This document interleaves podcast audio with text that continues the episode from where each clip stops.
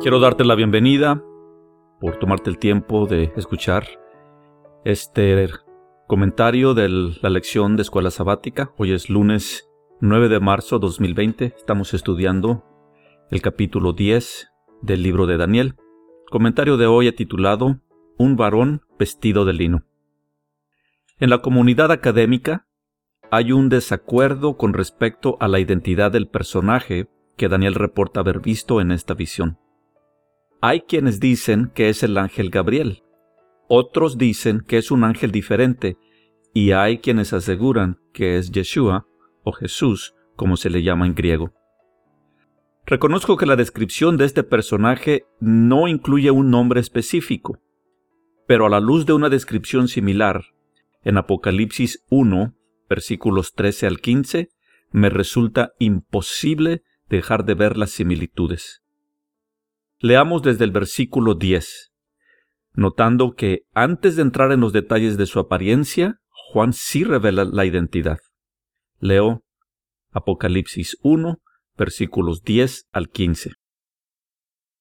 Yo estaba en el Espíritu en el día del Señor, y oí detrás de mí una gran voz como de trompeta, que decía, Yo soy el Alfa y la Omega, el primero y el último Escribe en un libro lo que ves y envíalo a las siete iglesias que están en Asia, a Efeso, Esmirna, Pérgamo, Tiatira, Sardis, Filadelfia y la Odisea. El versículo 11 claramente lo identifica como el Alfa y el Omega, el Aleph y el Taf, el primero y el último, el principio y el fin. Ningún ángel puede tomar semejante título o descripción. Solamente el Eterno tiene derecho a ese título. Este personaje entonces queda claramente identificado como Yeshua, la manifestación visible del Eterno. Sigamos. Versículo 12. Y me volví para ver la voz que hablaba conmigo, y vuelto vi siete candeleros de oro. Y en medio de los siete candeleros a uno semejante al Hijo del Hombre, vestido de una ropa que llegaba hasta los pies, y ceñido por el pecho con un cinto de oro. Su cabeza y sus cabellos eran blancos como blanca lana, como nieve, sus ojos como llama de fuego. Y el versículo 15, y sus pies semejantes al bronce bruñido, refulgente como en un horno, y su voz como estruendo de muchas aguas. Ahora comparemos con Daniel capítulo 10 versículos 5 y 6. Y alcé mis ojos y miré, y he aquí un varón vestido de lino, y ceñidos sus lomos de oro de Ufaz. Su cuerpo era como de berilo, y su rostro parecía un relámpago, y sus ojos como antorchas de fuego, y sus brazos y sus pies como de color de bronce bruñido, y el sonido de sus palabras como el estruendo de una multitud. Las similitudes son innegables. Comparemos. Daniel dice vestido de lino.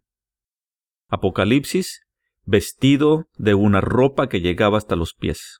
La vestidura larga de lino es una referencia a las túnicas ordenadas a los sacerdotes. Puedes verlo en Levítico 6.10, Levítico 16.14, Primera de Samuel 2.18. También el lino era para los profetas. Puedes verlo en Jeremías capítulo 13, versículo 1.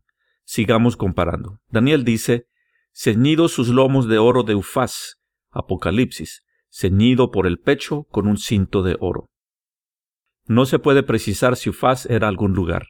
La palabra hebrea tiene mucho parecido a Ofir, en donde la variación de la última letra hace la diferencia. Ofir parece estar asociado a oro de alta calidad. Es mi convicción que el libro de Apocalipsis fue escrito originalmente en hebreo y traducido al griego.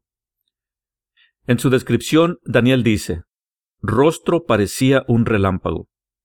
Y Apocalipsis, su cabeza y sus cabellos eran blancos como blanca lana, como nieve.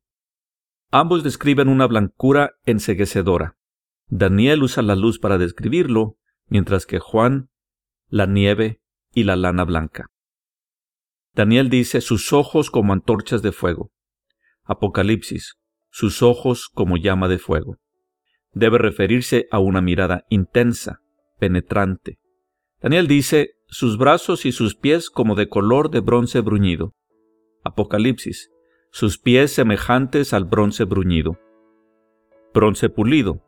La imagen aquí es la de un metal brillante, con acabado de espejo que refleja y aumenta la intensidad de los rayos de luz al mismo tiempo que la embellece con tonos tibios dorados.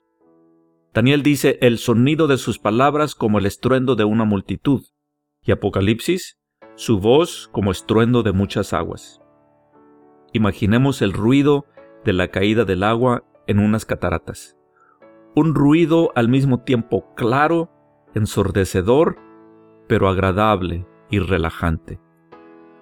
Por el paralelismo entre ambas revelaciones, a mí no me cabe duda. Daniel está frente al varón que se identificó a Josué como príncipe del ejército de Jehová. Puedes verlo en Josué capítulo 5 versículo 14. El ángel del eterno del horno ardiente. Daniel está frente a Yeshua, la imagen visible del eterno.